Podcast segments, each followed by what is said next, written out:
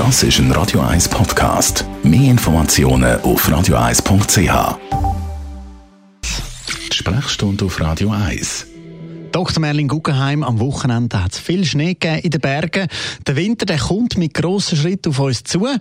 Wie können wir uns eigentlich so vorbereiten auf den Winter, also unseren Körper? Wir sind ein bisschen spät für die ganz klassischen äh, Vorbereitungen, die einen ein bisschen resistenter machen gegen die typischen gesundheitliche Probleme, Pfnüssel, Grippe und so weiter. Aber es ist, es ist nicht ganz spät. Das ist so ein bisschen ähm, Wechseltemperaturen, also Saunieren ist der Klassiker.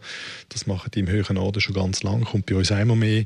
Sollte man im Herbst anfangen, sind wir schon eher im richtig, im richtig Spätherbst. Kneipen kann man, das nützt relativ viel. Ähm, ein gewisses Sportprogramm integrieren, wo, wo macht, dass äh, die Abwehr ein bisschen gestärkt wird, das tut es auch.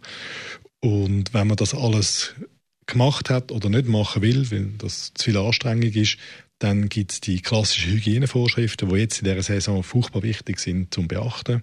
Wir können uns ja nicht alle irgendwo in die Einsamkeit zurückziehen und sollten ein bisschen aufpassen, wie wir uns mit unseren Mitmenschen im Körperkontakt und jetzt in grösseren Räumen oder so arrangieren.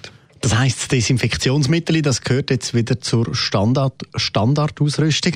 Und wie können wir uns sonst noch schützen? Was ist sonst noch zu beachten? Ja, äh, wir sollten für eine gute Raumhygiene, äh, Raumhygiene respektive das Raumklima sorgen.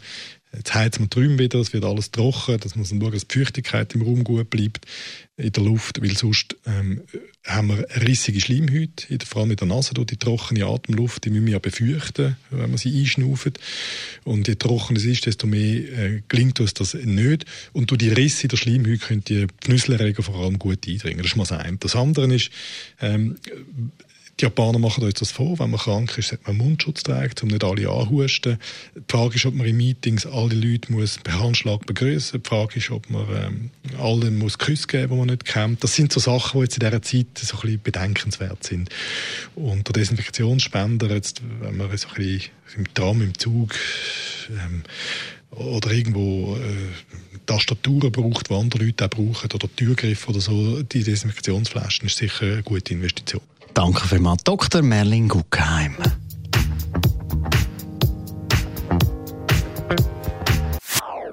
Das ist ein Radio 1 Podcast. Mehr Informationen auf radio1.ch.